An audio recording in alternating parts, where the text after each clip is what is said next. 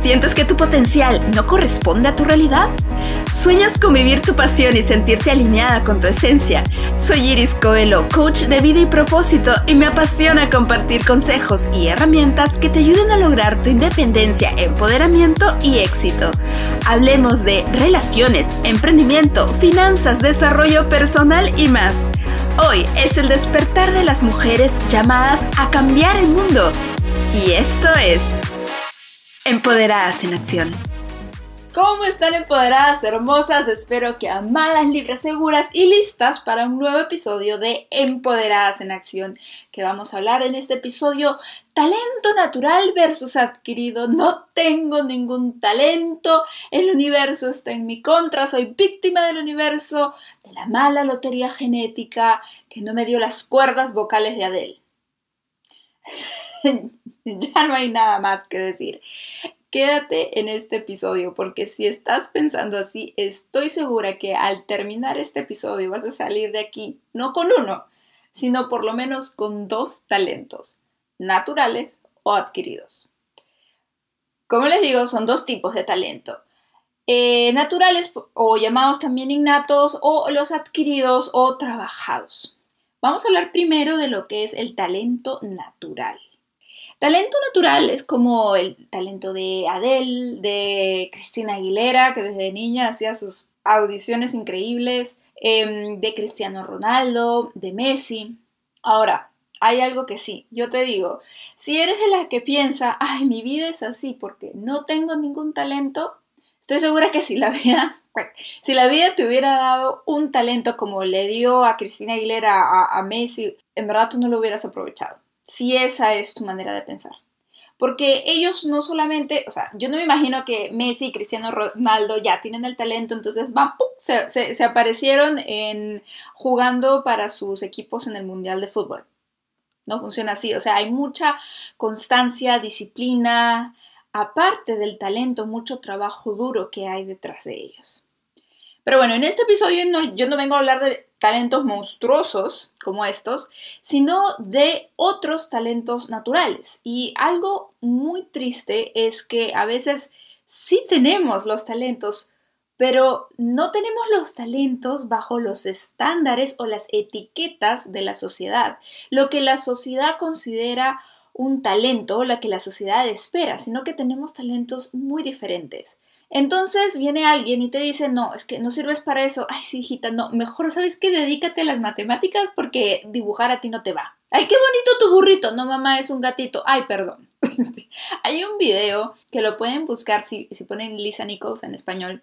Ella es una oradora, coach súper buena. Yo, yo he estado en un curso de ella sobre oratoria y ella cuenta cómo su profesor de inglés, cuando estaba en noveno grado, le dijo, Lisa, Casi textualmente, Lisa, tú debes ser una de las escritoras más débiles que he conocido. Resulta que Lisa Nichols por lo menos ya tiene siete, si es que no más, libros y es una autora bestseller. Su profesor de oratoria en ese mismo año le dijo que era mala y que pensara en un trabajo de oficina. Bueno, ya saben la historia, las que no saben su historia, las invito a buscarla en YouTube. Es súper buena, es una oradora motivacional increíble. En el caso de ella, ella no permitió que una etiqueta que le pusieron de niña, que una invalidación, una validación errónea por parte de supuestos conocedores del tema, la invalidaran de por vida, la detuvieran. Empoderadas, ¿cuántas veces ustedes han sentido que han tenido un talento o que empezaban a sentir que estaban haciendo las cosas bien y de repente vino alguien y les dijo que no eran buenas. Piensa en tu vida cuántas veces te han invalidado algo que tú considerabas un talento o simplemente algo que tú disfrutabas hacer. Vino alguien, te pinchó el globo, te bajó de la nube y tú te apagaste y seguiste. A veces no es otra persona la que nos dice, sino que tenemos un talento, pero vamos preguntándole a todos, le vamos preguntando, oye, ¿qué tal me quedó este cuadro? Oye, mira, ¿qué tal este diseño? Oye, ¿te parece que canto bonito? ¿Sí te parece? ¿Te parece? Y, es bueno pedir feedback, es bueno pedir retroalimentación, sí, pero de las personas correctas. Y aún de las personas correctas hay que tener cuidado, porque, por ejemplo, los profesores de Lisa, Lisa Nichols supuestamente eran los enterados en el tema, pero definitivamente no eran los adecuados. Tenemos que tener cuidado con ir por el mundo buscando validación para nosotras decidirnos actuar. Nadie más te tiene que validar que tú misma. Mientras tú busques una aprobación, una validación externa, pues las cosas no, no, van a funcionar bien. Y buscar a las personas correctas. Probablemente tu mamá no sea la persona indicada para calificar cómo ha sido tu eh, tu talento para identificar oportunidades de bienes raíces, quizá tu hermano no sea el adecuado para decirte si tu talento de fotografía de pastelería es la mejor. Siempre buscar a las personas que están donde querramos ir, lo cual es diferente a buscar profesores. ¿Por qué les digo esto? Un profesor te puede enseñar química, pero eso no quiere decir que tu profesor haya trabajado y ha sido exitoso implementando la química en alguna empresa. Simplemente sabe de química y te enseña química. El profesor de teatro no quiere decir necesariamente que haya sido un gran actor y que haya sido exitoso en actuación, pero tiene el conocimiento y te lo está transmitiendo. Entonces, ir a buscar a las personas que tienen éxito, que están por delante de nosotros y que nos pueden dar un feedback más certero, un feedback también menos parcializado. Ahora, Iris, Hace un rato acabas de hablar de talento para encontrar oportunidades en bienes raíces y talento para fotografías de pastelería. Sí, porque otro error grandísimo que tenemos en lo que es talentos innatos es creer que simplemente los talentos son el deporte, el arte, las ciencias. Mm, mm, mm. Yo seguí un coach eh, que tiene su academia Transformation Academy, tiene cursos de coaching muy buenos y él dice que su talento, él descubrió que era tomar, recopilar información, procesarla y luego entregársela a otras personas para ayudarlas.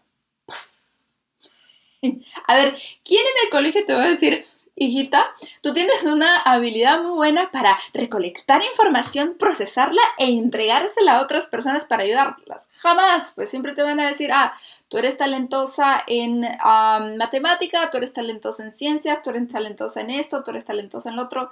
Jamás te van a decir eso en el colegio.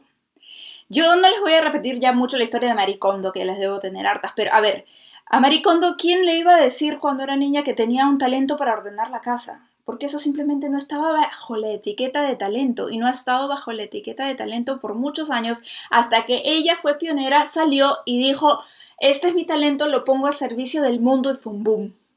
Tal vez tu talento era hacer hermosas presentaciones, hermosas diapositivas de PowerPoint en la universidad o en el colegio. Nunca pensaste que eso podría ser la puerta de entrada a tu talento o tal vez siempre eh, eras la que sabía qué transporte público tomar para cualquier parte de la ciudad. Tal vez tu talento era hablar sola y tener debates contigo misma de temas polémicos. Ponte a hacer memoria, qué hacías de niña, qué te gustaba jugar, a dónde volaba esa imaginación. A veces decimos, no, es que todos seguramente hablan solos, se hacen debates y tienen estas cosas de imaginación. No, a veces tomamos por sentado como si todos tuvieran ese mismo talento o tuvieran esa misma inquietud. No, y a veces tenemos inquietudes que pensamos que solo son de nosotros y que todo el mundo las tiene. Entonces tenemos que ir un poco más allá. ¿Cómo voy a encontrar ese talento innato, Iris? Ya me voy dando cuenta, ya te voy entendiendo que hay diferentes formas de talentos. Entonces, ¿cómo puedo encontrar mi talento? Antes de entender esa pregunta, que está un poco mal, mal planteada, les quiero decir que no necesariamente yo me voy a dedicar de por vida a este talento. De repente tengo un talento natural que disfruto mucho, pero hacer de forma libre. Pero luego puedo tener eh, un trabajo o desarrollarme con un negocio o en una empresa donde desarrolle más mi talento adquirido. Porque muchos no queremos trabajar en el talento innato porque creemos que ya va a perder la parte divertida. Puede ser. Y no solamente tiene que ser uno. Pueden ser dos, pueden ser tres, pueden ser cuatro talentos. O sea, no solamente es que porque ya, yo tenía talento para cocinar, ya, yo tengo que ser chef. No necesariamente. Pero si no tenemos idea de nuestro talento y como este podcast dice, no tengo talento, no sé qué hacer, sí los tienes y te quiero ayudar a encontrarlos.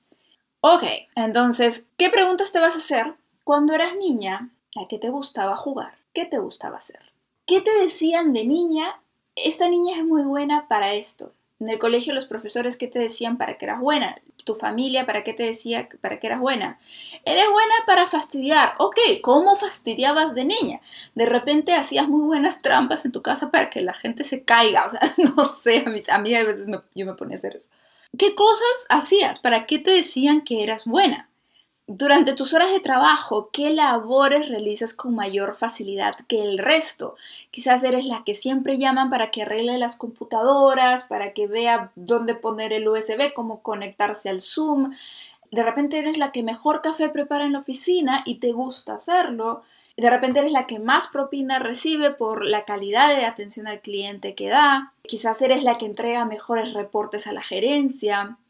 Les dejo una tarea, empoderadas si no pueden responderse estas preguntas ustedes solas, incluso si sí se las responden, es bueno que hagan esta tarea. Encuentren por lo menos tres personas que las conozcan bien, de preferencia que estén en diferentes círculos. Una persona puede ser su pareja, una persona en el grupo de amigos, una persona en la familia, una en el trabajo, en alguno de estos grupos.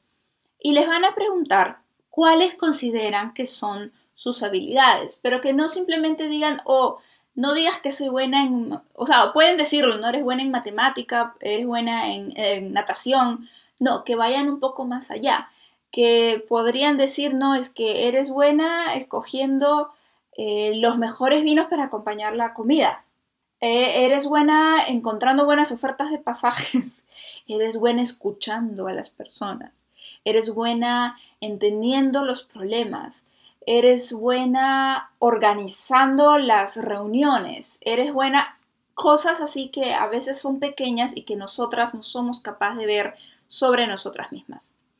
Cosas que no sean, que no estén bajo una etiqueta de la sociedad. Porque normalmente cuando no son parte de una etiqueta, entonces no, no son consideradas ni habilidades ni talentos. Empoderada hermosa, espero que estés disfrutando el episodio. Ya está disponible el podcast en YouTube. Sí, video. Ya está en YouTube también. Los puedes ver los episodios en YouTube. Y si sabes de algún tema, de algo que te gustaría que trate en los episodios del podcast, mándame un mensaje directo en cualquiera de las redes sociales. Me puedes encontrar como Empoderadas en Acción. Y ahora sí, volvamos al episodio. Ahora, si me dices, ok, Iris, ya pregunté a mi familia, ya medité, ya me hice hipnosis, ya hice todo lo posible y no he encontrado ningún talento, ninguna habilidad, nada. Ahí vienen los talentos adquiridos. Y si, y si, si has encontrado talentos innatos, también puedes encontrar talentos adquiridos. La diferencia es que el talento adquirido hay que ejercitarlo. Es como un músculo que no está trabajado, el músculo estaba dormido y como el músculo, ¿no? Lo tengo que trabajar siempre. Entonces, el talento natural, pues ya tiene el músculo trabajado de fábrica, ya vino bien de por sí. y eso puede ser un problema, porque puedes caer en complacencia con un talento natural. El que tiene el talento natural se puede confiar porque el talento es un recurso, esa persona tiene el recurso siempre a la mano. Por ejemplo, imagínate la luz, la electricidad. Siempre está ahí, no te tienes que organizar dependiendo de electricidad de la luz de tu casa. Cada vez que necesitas luz, ¿qué haces? jalas el interruptor y, y, prendes la luz. Pero imagínate que viviste hace muchos años que no, o estás en un sitio que no hay electricidad, que la luz dependiera solo del sol o de las velas. Entonces, obviamente tu vida va a cambiar en torno a la luz. Tu vida eh, se va a cambiar en lo que es rutinas, vas a priorizar actividades que debas hacer durante el día, le vas a dar mantenimiento a los candelabros y vas a practicar esto a diario y esto se va a convertir en un hábito en ti. Vas a trabajar ese, ese músculo hasta que lo conviertas parte de ti. Y así como la luz es un recurso para nuestro día a día, también son los talentos en educación, en arte, en deporte. Pero la mayoría de las veces no venimos equipados con estos super talentos naturales. Al contrario, es, muy escaso, es, es bien poco común tener talentos así monstruosamente supernaturales. Y aún así, a veces teniendo estos talentos naturales, hay muchas personas que no logran desarrollarlos. El otro día estaba escuchando que Angelina Jolie, cuando recibió un premio, salió al, al escenario y dijo, yo no entiendo por qué si puede haber otra mujer con el mismo talento que yo tengo, con las mismas capacidades, pudiendo haber hecho un mejor trabajo que yo, incluso pudiendo, dar un mejor discurso del que yo estoy dando.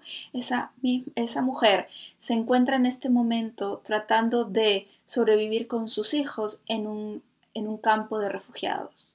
Y te digo al empoderado, hay que agradecer y hay que ser conscientes que es un regalo muy grande el ser libres, el estar seguras, el tener el teléfono o la computadora o el televisor a la mano para estar conectadas a internet y estar escuchando este podcast. Y si lo estamos haciendo quiere decir que tenemos la oportunidad de trabajar estos talentos y no simplemente caer en la facilidad de decir, ah, bueno, es que no tengo talentos, pobrecita de mí, ya, pues, o sea, mi vida ya, ya está hecha y me tengo que resignar porque soy buena para nada.